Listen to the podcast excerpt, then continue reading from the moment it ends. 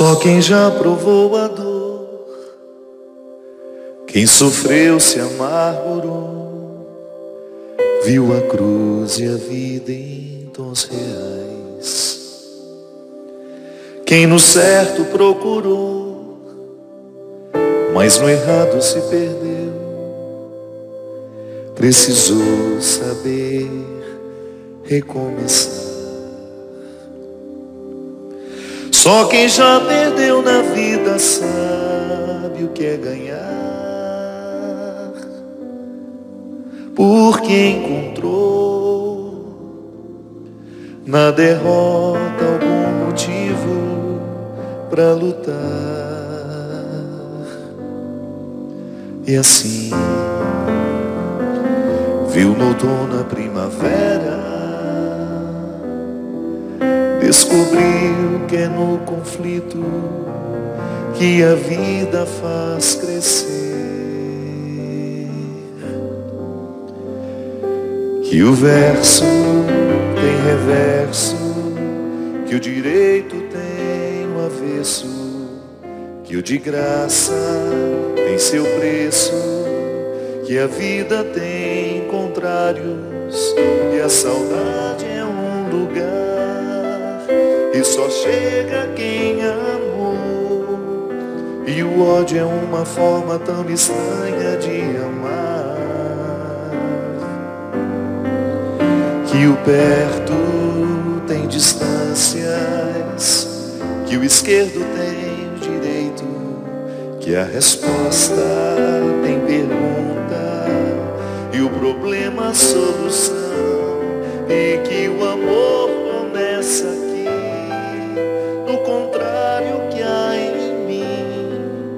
E a sombra só existe quando brilha alguma luz. Só quem soube duvidar pôde enfim acreditar. Viu sem ver e amor, sem aprisionar. Quem no pouco se encontrou, aprendeu multiplicar descobriu o dom de eternizar. Só quem perdoou na vida sabe o que é amar, porque aprendeu que o amor só é amor se já provou alguma dor. E assim viu grandeza na miséria, descobriu que é no limite que o amor pode nascer.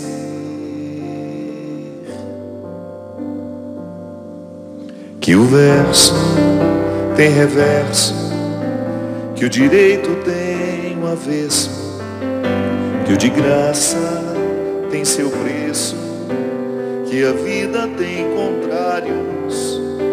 E a saudade é um lugar que só chega quem amou. E o ódio é uma forma tão estranha de amar.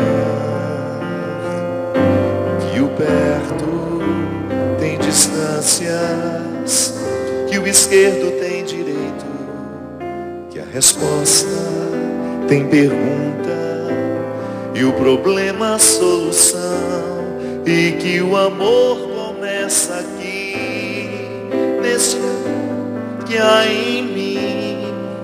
E a sombra só existe quando brilha alguma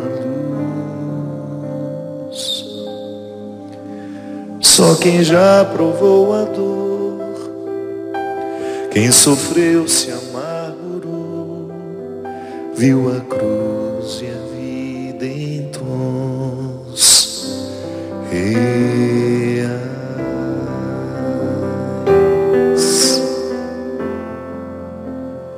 Muito boa noite, é com muita alegria que nós começamos mais um programa de direção espiritual. Toda vez que a vida nos coloca numa dificuldade, um limite, É interessante que a gente enfrente essa dificuldade, esse limite, com o desejo de aprender. O que aquele momento difícil quer nos ensinar? Eu pessoalmente acho que é a única forma que nós temos de fazer valer o sofrimento que a gente sofre, a lágrima que a gente chora, a dor que a gente suporta. A dificuldade, ela pode parecer-nos no primeiro momento intransponível, grande demais. Eu me recordo que os momentos mais sofridos da minha vida, eu sempre vivia a tentação de pensar que aquilo era maior do que eu. Isso é natural. A gente sente medo. É um instinto, é, ou melhor, é um, é um sentimento que, que primeiro nos ocorre no momento da dificuldade é o medo. E tudo aquilo que faz parte do medo, a insegurança, é humano.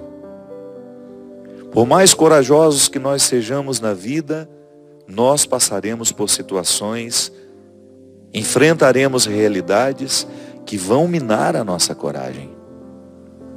E todos nós temos o direito de dizer que estamos com medo. É uma forma que a gente tem de recrutar a verdade, porque a partir do momento que nós recrutamos a nossa verdade, e se ela me coloca, se essa verdade me evidencia ao outro como alguém que está com medo, então eu estou pronto para a batalha.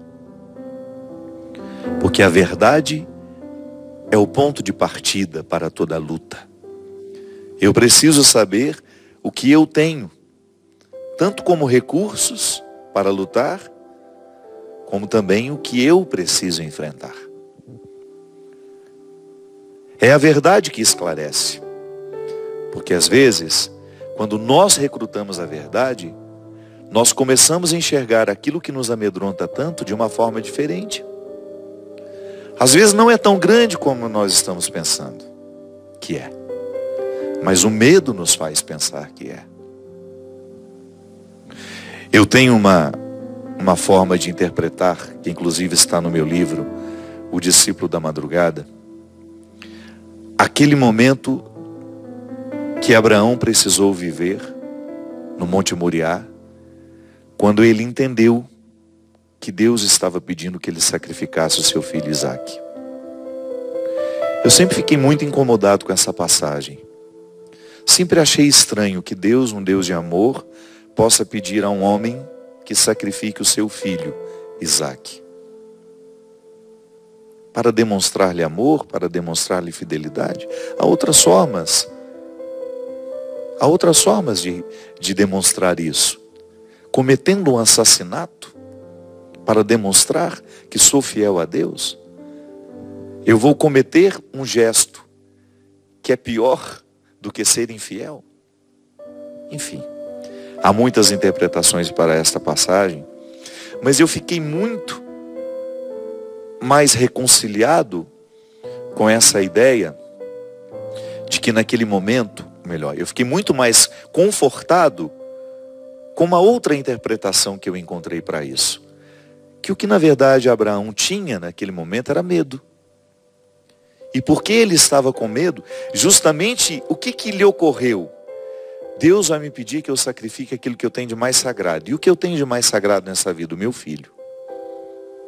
Ele era fruto de uma forma de pensar. Abraão era um religioso.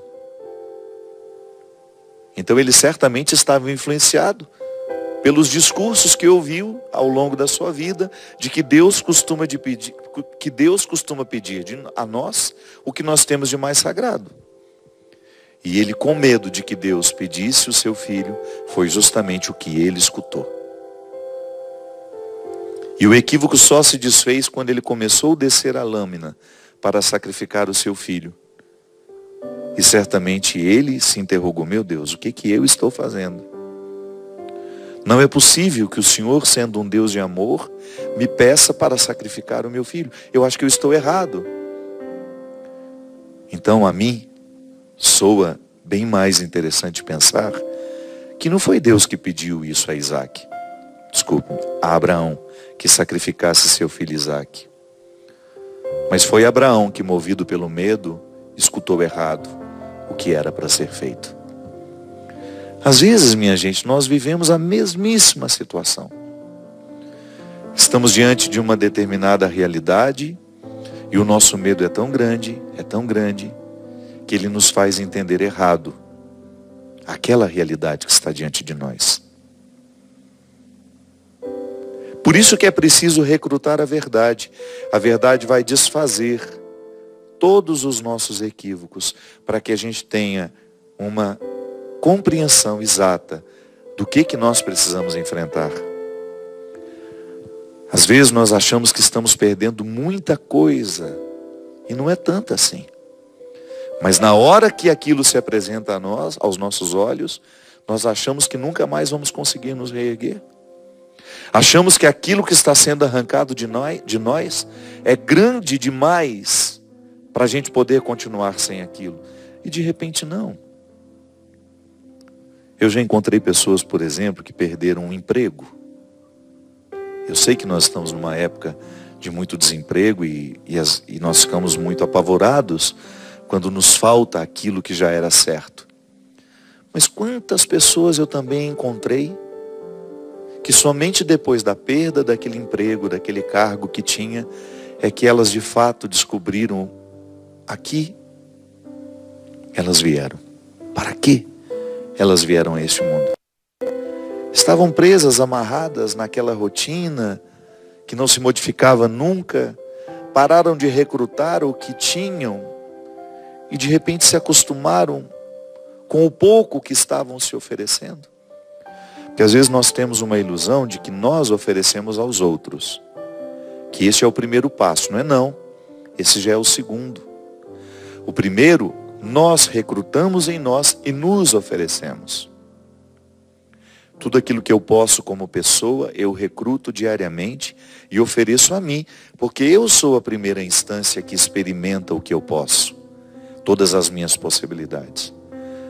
Ainda hoje tuitei sobre isso, né? Que o amor próprio é um recurso da nossa inteligência emocional que não nos permite fazer comparações com os outros. Ah, olha para aquela pessoa, como ela é muito mais bonita do que eu, como ela é muito mais inteligente, como ela é muito mais capaz. Isso é injusto demais. Não é justo você olhar para o outro e comparar-se. Porque o outro, ele nunca vai ser como você, porque ele é outra pessoa. E você nunca vai ser como ela, porque você é outra pessoa. Agora, ocupe-se do que você pode se oferecer.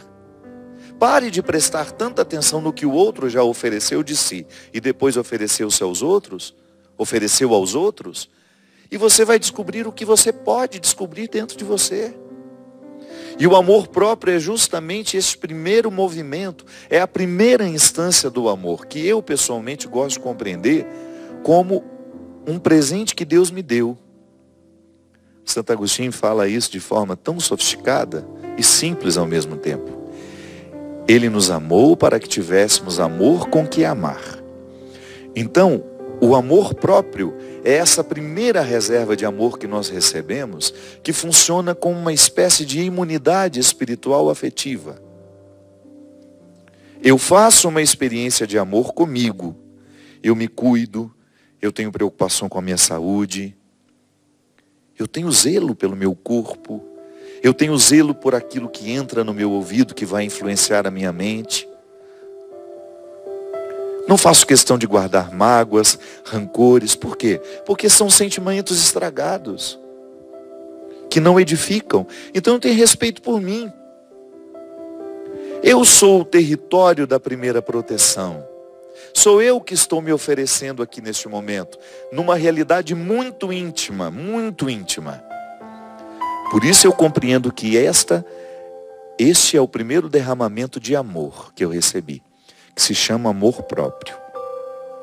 Neste amor próprio, Deus me ama, me protege, me resguarda, me dá coragem para enfrentar os que desafiam a minha dignidade, aos que não querem me interpretar como alguém de valor. Então esse é o primeiro momento em que eu estou recolhendo tudo aquilo que é próprio, tudo aquilo que, é, que faz parte da minha idiosincrasia. Uma palavra difícil, né? Idiosincrasia, o que é isso? Tudo aquilo que diz respeito a mim, tudo aquilo que diz respeito ao ser que você é, as suas características, as suas possibilidades, os seus limites. Então, nesta primeira experiência de amor próprio, eu crio este círculo de proteção. Eu me amo porque Deus me ama. Deus me ama e vai me ajudando a me amar também, a me acolher, a me recolher. E todos os dias, num exercício de alto amor, eu vou buscando dentro de mim tudo o que é necessário para eu viver melhor. Então, eu me ofereço num primeiro movimento de amor, eu me ofereço aquilo que eu tenho de mais precioso. E somente depois eu começo a oferecer aos outros. Essa experiência, minha gente, ela é fecunda. E é ela que nos realiza. Então, às vezes, uma dificuldade chega e nos acorda para a gente perceber que nós paramos de cavucar na terra da nossa essência que nós ficamos acostumados àquele pouco que aquele trabalho, que aquela função, que aquele grupo de amigos estava me recrutando. É por isso que o desafio é sempre positivo na nossa vida. Você olha para aquela transferência, você olha para aquela perda e o primeiro momento, num primeiro momento, qual é a tentação? Pensar, não sobreviverei fora do que eu já estou acostumado. E de repente, essa transferência, essa perda, essa mudança é apenas uma batida na porta. Que Deus está fazendo questão de vir pessoalmente bater na porta da sua vida, do seu coração, para que você perceba que você é muito mais do que você imagina ser que você ainda não se ofereceu nem a metade do que você pode se oferecer. E porque você ainda não se ofereceu, porque você ainda não descobriu, ainda não revelou a você, é claro, é natural que você não tenha oferecido também aos outros. Você não sabe que tem? Como é que você vai oferecer ao outro algo que você nem sabe ter? Mas às vezes nós descobrimos que temos com o próprio movimento da vida, volto a dizer, através de uma perda, de uma mudança, que num primeiro momento parece nos assustar, mas depois se mostra absolutamente frutuosa, porque abriu a nossa mente, o nosso coração, o nosso jeito de sentir e de pensar o ser que somos e o ser que ainda podemos ser. Eu pessoalmente já vivi muitos momentos em que eu achei que não suportaria. Primeiro porque eu sou dramático, né? Eu sou naturalmente dramático. Eu tenho, como diz Adélia Prado, uma capacidade enorme de dramatizar os mínimos acontecimentos. É uma característica minha, que eu aprendo a lidar com o dia a dia. Eu tenho aquela tendência de achar que não tem solução, que agora. Mas não. Então, domando esse jeito de ser, eu fui aprendendo que eu preciso acolher aquilo que a vida está me oferecendo. E eu me surpreendi muito em situações que eu achavam que estariam que estavam elas trabalhando contra mim, e de repente eu descobri que a partir delas eu teria a oportunidade de ter acesso ao meu coração de um jeito muito novo.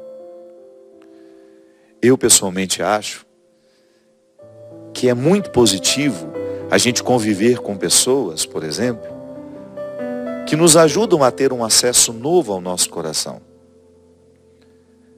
Quando nós estamos muito viciados pela forma como os outros nos veem, a gente corre o risco de se ver também de forma viciada. Porque o outro nos vê sempre do mesmo jeito. E isso às vezes paralisa a nossa capacidade de nos ver de uma forma diferente. Pode ser que você esteja viciado na maneira como você se vê, porque os outros que estão ao seu redor lhe veem sempre do mesmo jeito. E às vezes uma mudança, de repente você descobre uma pessoa nova que lançou um novo olhar sobre você, que lhe fez uma pergunta fundamental, que lhe fez pensar naquilo que você antes não tinha pensado sobre você?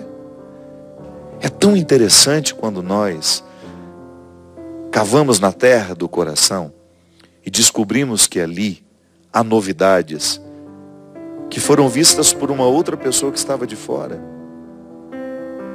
Como são preciosas essas pessoas na nossa vida, porque elas enxergam aquilo que nós ainda não tínhamos enxergado. Como Jesus fez na vida de muitas pessoas. Enxergou o que aquelas pessoas ainda não tinham visto. Encontrou dentro delas uma riqueza que elas ainda não sabiam se oferecer. E porque elas ainda não sabiam se oferecer, elas estavam privadas de poder também oferecer isso aos outros. Por isso, não tenha medo das suas dificuldades, não tenha medo das suas perdas, não tenha medo dos seus conflitos. Tudo isso que num primeiro momento pode parecer contrário a você, pode ser uma feliz oportunidade, um bom acesso àquilo que você ainda não sabe sobre você.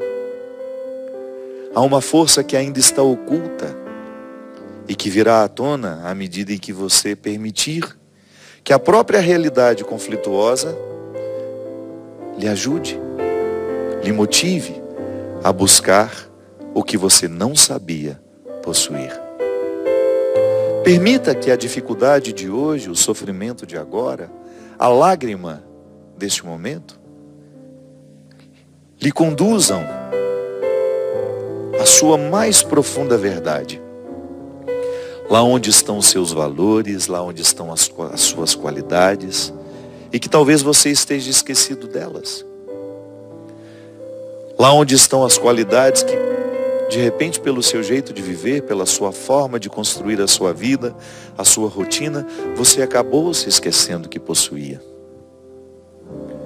Nada pode nos empobrecer mais do que nós possuirmos riquezas e não termos à disposição essas riquezas. Nada pode nos empobrecer mais do que sermos proprietários de grandes riquezas que desconhecemos. Dentro do coração há tantas riquezas, há tantas pedras preciosas, mas é preciso buscá-las.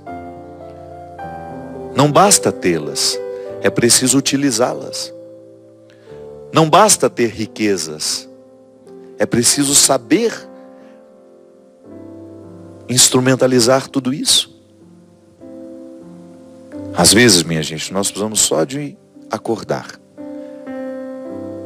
E às vezes este acordar está intimamente ligado a uma mudança, a um desconforto que nós precisamos enfrentar. Eu gosto de dizer que o nascimento, ele não acontece uma única vez na vida.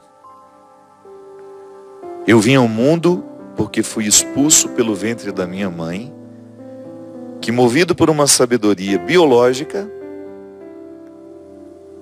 me colocou para fora. Chega, já passou o tempo de estar aqui. E que bom que eu fui expulso. E depois precisei enfrentar muitas outras expulsões do ventre da vida. Quando eu achava que já tinha encontrado o meu lugar, as contrações chegaram, os acontecimentos me expulsaram e eu precisei buscar uma nova forma de ser o Fábio. E como isso nos enriquece. Quando você percebe que a vida, em movimentos de contrações, está expulsando você daquela realidade, daquela situação, antes de lamentar, pense na possibilidade de que essas contrações, essa expulsão, lhe proporcionará uma nova forma de ser você. E isso é absolutamente maravilhoso. Ter a oportunidade de ser você de um jeito novo. Isso é como nascer. Isso é como renascer.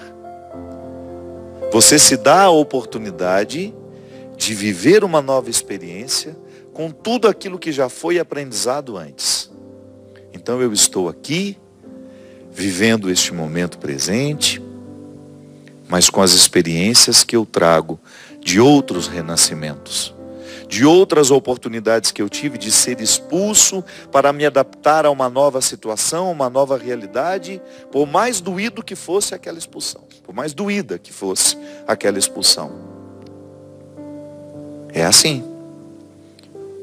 A vida não será diferente aí na sua casa. Essa regra vale para todos nós humanos. Você pode observar que as pessoas mais interessantes que você encontrou pela vida são aquelas que souberam administrar bem os seus conflitos, as suas lutas, as suas dificuldades. Porque são os conflitos, são as dificuldades, são as expulsões que vão nos amadurecendo. Nós vamos descobrindo novas formas de ser quem somos a partir das dificuldades. É assim que nós crescemos. E é assim que nós vamos crescer. A regra não vai mudar. Não.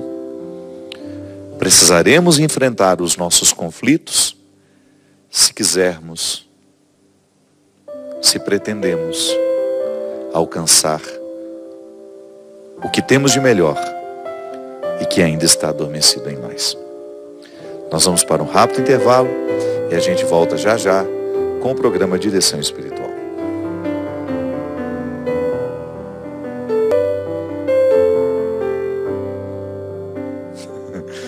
Boa noite, seu Christian. Tudo certo com você? O programa já era para ter começado antes, mas o Christian chegou aqui 10 e 10, não foi? O atraso dele hoje foi de 10 minutos. Ainda riu desavergonhado ali. Tá certo que ele não cobra nada para estar aqui, né? Só na amizade. Você está ficando careca. Lamento informar que você está com aquela famosa bunda de macaco. É. Você sabe que eu arrumei. Hoje eu vi um médico no, no Instagram que me segue. Eu vou até falar dele aqui. Ele é lá de Manaus. Estava me oferecendo para fazer implante na cabeça. Doutor Pedro Veras. Não, o método dele, eu já, eu já sabia. Eu, na verdade, tomei conhecimento vindo para cá. Eu já tinha escutado que em Manaus tinha uma técnica moderníssima de, de implante de cabelo, que você não faz aquele scalp mais como no passado as pessoas faziam. Dá uma levantadinha no seu cabelo aqui, vai tirando fio por fio. Deve levar uns 30 anos, né? Tirar fio por fio. Transfere. Não. É porque tem uma coisa esquisita, né? A gente vai ficando igual o Bozo. O Bozo, lembra que o Bozo que tinha aquela careca aqui e os cabelos tudo aqui. O meu cabelo, por exemplo, ele só cresce nas laterais. Uma coisa impressionante. E aí você faz, tira aí do fundo e põe para frente, põe aqui em cima. Aumenta a nuca, é. Eu tenho, tenho cabelo, sou igual o Chitãozinho Chororó. Vai crescendo e chega até lá nas costas. E na hora que no lugar que ele tem que crescer, ele cai. Não cai. E depois o cabelo começa a nascer num lugar que não precisa. Eu, por exemplo, para que, que serve o cabelo dentro da orelha? Você já, já parou para pensar? Às vezes eu encontro algumas pessoas que têm um estufo de, de, de, cabelo saindo da orelha e eu não consigo prestar atenção em outra coisa. Eu só olho para aquele estufo e penso, gente, para que, que serve esse cabelo dentro da orelha? E é depois de velho também, né? Você não vê uma criança com cabelo dentro do ouvido. E aí aquele cabelo que tinha que estar tá aqui, aqui, está dentro do ouvido. São os mistérios da vida que quando a gente encontrar o Senhor, a gente vai perguntar para Ele, Ele vai nos dar uma explicação. Minha gente, eu quero agradecer, eu tive um final de semana. O doutor Pedro, muito obrigado pelo seu carinho, viu? Doutor Pedro Veras, lá de Manaus. Eu li a sua mensagem, muito obrigado pelo seu carinho. E se tiver uma vaguinha na, na, na agenda, eu vou aí para o senhor complementar o que falta aqui. Ó. Muito obrigado. Você vai junto, Christian? Vamos junto. Nós vamos fazer um pacote. Se mais alguém estiver precisando, a gente marca, vamos todos juntos. E se eu achar que o seu cabelo está melhor que o meu, eu peço para ele pôr o seu no meu. Deve ter doação de cabelo também, né? Ai, meu pai morreu aos 63 anos, com a cabeça pretinha, tinha pouquíssimos fios de cabelo branco. E era, se tirasse a cabeça do meu pai, dava para fazer cabelo para seis, sete pessoas. Do tanto que tinha muito cabeludo, um topete assim enorme, ele parecia o Elvis Presley. Meu pai era um homem bonito, tinha muito, muito cabelo, aos 63 anos. E nós aqui com essa, essa miséria. Meus irmãos também estão tudo bem careca já. Mas eu não posso reclamar, eu tenho cabelo. Minha gente, tive um final de semana maravilhoso na oportunidade de estar. Deixa eu me lembrar onde foi o primeiro, para não errar na ordem. O primeiro foi em Brasília, com meu querido amigo Giovanni Meirelles, que organizou lá no centro de convenção uma noite lindíssima. Eu quero agradecer muito ao povo de Brasília, que com tanto carinho me recebe sempre que eu estou aí. De lá fomos para Aracaju, pude rever este povo querido numa noite muito especial em preparação ao Dia das Mães. E no domingo, com minha querida amiga Janier Mota, toda a família dela, que é minha família também lá em Aracaju, para quem não sabe, Aracaju não. Esse show foi em Itabaianinha. Para quem não sabe, minha mãe morou um tempo em Nossa Senhora da Glória. Tenho lá o meu sobrinho Conrado, que acabou sendo é, adotado por essa família querida, que se tornou minha família também. Uma noite muito especial lá em Itabaianinha. Muito obrigado ao povo de Itabaianinha, ao carinho. O carinho com que vocês me receberam fica marcado definitivamente no meu coração. Muito obrigado mesmo. E eu quero lembrar que no próximo dia 27 de maio, nós estaremos aí no Rio de Janeiro, no quilômetro de vantagens, a partir das 19 horas e 30 minutos, para um grande show de evangelização. Quero convidar todo o povo que mora aí na região. É uma casa de shows muito fácil de, acess ser acessada, que fica aí no shopping Via Parque aí no Rio de Janeiro. Então você que é aí das cidades vizinhas, se quiser estar conosco, vai ser uma noite muito, muito, muito especial. Depois eu quero convidar também no dia 30 de maio, estarei lá em Maceió, no ginásio do SESI, a partir das 20 horas e 30 minutos. E no dia 31, em São Sebastião, Alagoas também. O local vai ser na Avenida Coronel Sertório Ferro a partir das 21 horas. Quero agradecer também todas as pessoas que estão adquirindo o CD O Amor Me Elegeu, lembrando que o CD, que é da Canção Nova, um produto da Canção Nova, ajuda a pagar as contas aqui. Vocês sabem que o Davi, ele, ele tem como missão todos os produtos que são de evangelização aqui ajudam a manter essa obra no ar. Você que acompanha Canção Nova sabe que aqui não tem intervalo comercial e todo o trabalho é justamente para a evangelização. Muita gente comentando aqui da, da dificuldade que encontra de enfrentar o novo. Muita gente aqui no Twitter dizendo. Aqui, padre, é, sempre interpreto as mudanças na minha vida de maneira negativa. Também concordo com o senhor que há algumas mudanças que no primeiro momento nos fazem sofrer, mas elas nos renovam. Sim, é assim mesmo. Não há outra forma de enfrentar o obstáculo. Não, há, é, não é justo enfrentar o obstáculo senão interpretando como uma oportunidade de mudança. Às vezes nós temos um chacoalhão da vida que modificam a, a nossa postura. Eu, por exemplo, vou dar um exemplo. Essa semana mesmo, eu não sei se vocês acompanharam, é, mas na pregação que eu fiz na festa da misericórdia, teve um momento em que eu falei que eu não acredito em macumba.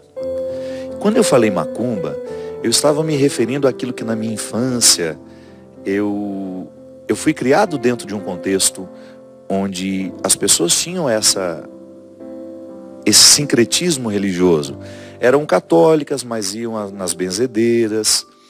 E aquelas mesmas benzedeiras que retiravam da gente, segundo elas, o mal olhado, aquilo que é ruim no dia a dia, que a gente, né?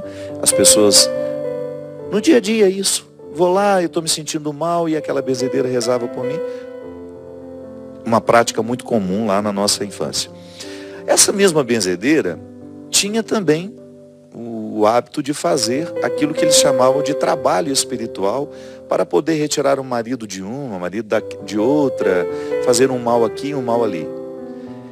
E no momento que eu fiz essa pregação aqui na Canção Nova, Eu falei justamente disso, que nós cristãos não acreditamos no poder que uma pessoa tem de fazer mal a nós através de um trabalho espiritual, porque nós estamos revestidos pela força do Cristo ressuscitado. Só que eu fui muito infeliz, eu fiz uma piada que soou ofensiva aos ouvidos de muitas pessoas e eu compreendo perfeitamente. Às vezes nós estamos acostumados a falar de uma determinada situação deste ou daquele modo, e culturalmente aquilo foi ficando socializado e a gente nunca se incomodou. Até que alguém que está do outro lado se sente incomodado com a nossa piada, com a maneira como a gente fala as coisas. E foi muito positivo, porque quando o Babalorixá o, fez a, a, uma notificação pedindo que eu me retratasse daquela forma, de, de, daquele jeito de dizer, eu pensei que de fato nós precisamos ter muito cuidado. Eu sou um pregador que falo, que fala com muitas religiões. E eu fico muito feliz que o programa de direção espiritual não atinja somente católicos. Ele atinge muitas pessoas. Muitas pessoas de outras religiões. E eu pessoalmente acho, sim, nós temos direito de acreditar e de não acreditar. Mas é muito perigoso a gente falar do que o outro crê, falar da forma como o outro crê de maneira pejorativa. Eu, por exemplo, enfrentei isso na semana passada e me fez refletir muito. Algumas pessoas disseram, padre, mas nós não temos o direito de não acreditar neste trabalho espiritual. Temos, mas nós não temos o direito de fazer piada. Esse é um aprendizado. Não é engraçado ridicularizar o que para o outro é importante. E uma coisa que também ficou muito equivocada, as, as religiões de matriz negra, elas não são diabólicas. Nós não podemos pensar que são diabólicas, elas são diferentes de nós. Então, essa, essa compreensão de que elas trabalham com o mal também é equivocada. Também é equivocada. Claro, pode ser que tenha uma pessoa que se diz do candomblé, da umbanda, e que se utilize disso para poder dizer ter o poder de fazer o mal a este ou aquele. Mas nós não podemos generalizar. Há muitas pessoas, há muitas pessoas que ficam machucadas com o nosso discurso. Então é importante a gente ter a oportunidade de corrigir a linguagem você sabe por quê? O mundo já está muito dividido para a gente criar outras divisões. Isso está lá numa, no Facebook, numa página que não é minha. Inclusive você que frequenta o Facebook, que sabe onde está esse trecho da, da minha pregação. É um trecho de três minutos. Eu não sei se foi maldade da pessoa, mas o título é macumba, não sei o que, papapá, um título bem sensacionalista justamente para chamar a atenção, porque a pregação é muito mais do que aquilo, a pregação tem um contexto.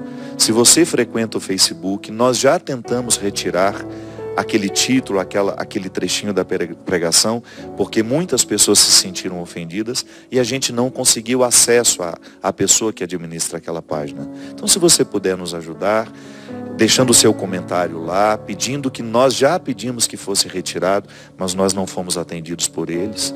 Não é uma página que nos pertence, mas está lá, frases Padre Fábio de Melo, ou frases Fábio de Melo, não sei. Enfim, existem situações que nos ensinam. E nós precisamos aprender. Sim, nós precisamos ressignificar muitas coisas a partir dos erros que a gente comete. E não é nenhum problema, minha gente, você identificar o erro que você cometeu e a partir dele você tomar uma nova postura. Eu, por exemplo, eu sempre prezei tanto em ser respeitoso pelo que os outros creem, não preciso crer igual. Eu não tenho obrigação de crer igual a ninguém. Mas eu não tenho o direito de desprezar a forma como o outro crê. Eu continuo tendo o direito de ter a minha crença e de falar sobre tudo aquilo que eu creio. Mas o meu discurso não pode passar pelo deboche. Ele não pode ser perpassado, permeado por expressões que venham ridicularizar o que para o outro é especial. Da mesma forma como nós cristãos também não gostamos das piadas que fazem do cristianismo. Nem tudo é engraçado. Pode parecer engraçado ao outro, mas não àquele que é o destino da piada. Por exemplo, é muito simples. Eu não gostaria que alguém pegasse uma fotografia da minha mãe e fizesse uma piada com ela. Porque iria me ofender profundamente. Ofende alguém que eu amo. Então só a partir daí nós já entendemos que nem tudo é engraçado. Ridicularizar quem é importante para o outro, ridicularizar o que é importante para o outro, não é engraçado. Enfim, toda vez que a vida nos apresenta um desafio, nós precisamos administrar o desafio. Eu gosto muito daquela passagem é, do povo hebreu, quando já está a caminho da terra prometida, de repente tem diante de si o obstáculo do Mar Vermelho. Precisa atravessar. Aquele obstáculo parece intransponível.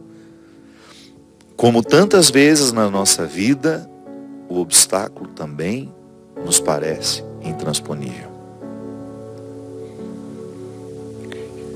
Moisés vai pedir a Deus uma solução e Deus devolve a ele. Eu não posso fazer nada se vocês não fizerem a parte de vocês.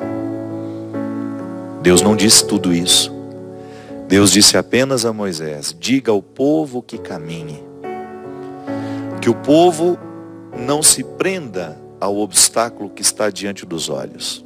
É o mar. De repente, olhando para aquele mar, o povo pensou que estava tudo terminado, estava tudo acabado. Mas não. Quando o povo começa a colocar o pé na água, a travessia foi se tornando possível. Às vezes, minha gente, o que nos falta é colocar o pé na água. Porque é uma tentação a gente ficar olhando para o mar, para o problema, para a dificuldade e sempre adiando porque nós estamos com medo. A gente não enfrenta porque nós estamos com medo. Estamos tentados a pensar que aquilo é superior a nós. Não. Nós só vamos descobrir o verdadeiro tamanho do problema quando nós começamos a enfrentá-lo. Porque às vezes, antes de enfrentá-lo, ele pode parecer três, quatro, dez vezes maior do que de fato ele é. Mas a partir do momento que nós começamos a estabelecer com Ele uma relação justa, que é justamente de aplicar soluções para Ele, nós vamos percebendo que Ele não é tão grande assim. Eu não sei. Tudo, tudo nessa vida pode ser contornado, pode ser suportado, se nós estivermos dispostos.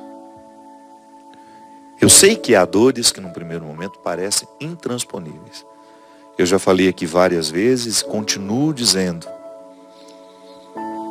Ver uma mãe perder um filho, por exemplo, é uma dor que parece não ter solução. Mas a própria Janier, essa amiga minha que eu citei lá de Itabaianinha, ela perdeu o Gabriel, o filho dela, afogado na piscina. Você já imaginou? Você ver o seu filho caçula morrer afogado na piscina da sua casa, naquele lugar que representa para todos o lugar do lazer, da alegria. Você já imaginou você ter que retirar o seu filho dali, sem vida? E eu me lembro que quando conheci Janier, Jânia, Lígia, que estavam justamente numa peregrinação comigo, eu tinha entrado na vida da Janier porque eu fui a primeira pessoa que ela passou a ouvir depois daquela tragédia toda. E eu me lembro que logo em seguida eu comecei a ter com ela primeiro uma identificação, né? Eu vi minha mãe perder filho e naturalmente eu comecei a ter uma sensibilidade para sentir essa dor, para sentir junto. E à medida que eu fui convivendo com a Janier, eu percebi que ela ainda não tinha superado aquele acontecimento, porque ainda faltava retirar o filho da água. Aquele corpo frágil, pequeno, já tinha sido sepultado. Mas dentro dela, ela ainda não havia retirado ele da água. Continuava ali. Aquele cadáver espiritual, né? Aquele morto emocional que não foi sepultado, que não foi resolvido. Por quê? Aí são muitos sentimentos. Tinha culpa, é impressionante como, diante de uma tragédia como essa, nós temos a tentação de pensar que somos culpados. Nós temos a tentação de pensar que nós poderíamos ter feito diferente. Sim. Só que o acontecimento já, já está ali. É inalterável. Não há nada que se possa fazer agora para modificar o antes. Então ela tinha um conjunto de situações, de sentimentos em relação à morte do filho que não tinham sido resolvidas. E que a gente só resolve por meio da conversa, minha gente. Eu admiro muito os bons terapeutas, porque eles nos põem para falar. E quando eu falo os bons terapeutas, eu me refiro àqueles que nos atendem em seus consultórios, mas eu me refiro também aos amigos que são naturalmente terapeutas, que despertam a nossa confiança e o desejo de contar o que está nos angustiando. Porque não é com todo mundo que a gente tem abertura, não é para todo mundo que nós temos vontade de contar as nossas verdades. Quando nós temos experiências de amizades terapêuticas, quando nós temos a oportunidade de viver a fraternidade terapêutica, nós verbalizamos muito o que nos incomoda. E a própria psicologia nos ensina que o primeiro passo para a cura é justamente verbalizar. Dizer aquilo que está dentro de nós como se fosse uma comida que não fez digestão. Sim, nós falamos de digestão emocional também. Não é só o alimento que a gente come que precisa ser digerido para que não nos faça mal. Se você tem uma indigestão alimentar, você fica indisposto. Mas os sentimentos também precisam ser digeridos. É a digestão emocional. Quando você metaboliza o que o outro disse de pesado, a traição, tudo aquilo que foi ruim do que foi vivido. Sim, isso precisa ser metabolizado. E a gente metaboliza falando, contando, pondo para fora. Por isso que é preciso ter muita paciência. Às vezes a pessoa vai precisar dizer aquilo muitas vezes. Porque ela está se livrando. Ao falar, ela vai tendo condições de lidar melhor com aquilo que angustiou tanto. Então a Janier, ela precisava falar do que angustiava. Ela precisava falar da culpa que sentia. E à medida em que ia colocando para fora, por meio da fala, por meio deste recurso fantástico que é a palavra, ela foi descobrindo uma forma de sepultar o que precisava ser sepultado, para que Gabriel pudesse ressuscitar de outra forma dentro dela. Hoje ela tem um instituto, né? Que acolhe justamente pessoas necessitadas com o nome do filho. Da mesma forma como muitas outras mulheres conseguiram superar. Não sei se a palavra é superar. Conseguiram contornar esse desconforto de viver essa desordem da vida, de uma mãe ter que sepultar o filho. Conseguiu contornar toda aquela dor, todo aquele sofrimento, fazendo alguma coisa pelos outros. Aí sim. Um processo terapêutico que nos encaminha, que nos faz chegar pelos caminhos da dor a um aprendizado que nenhuma alegria poderia nos fazer chegar.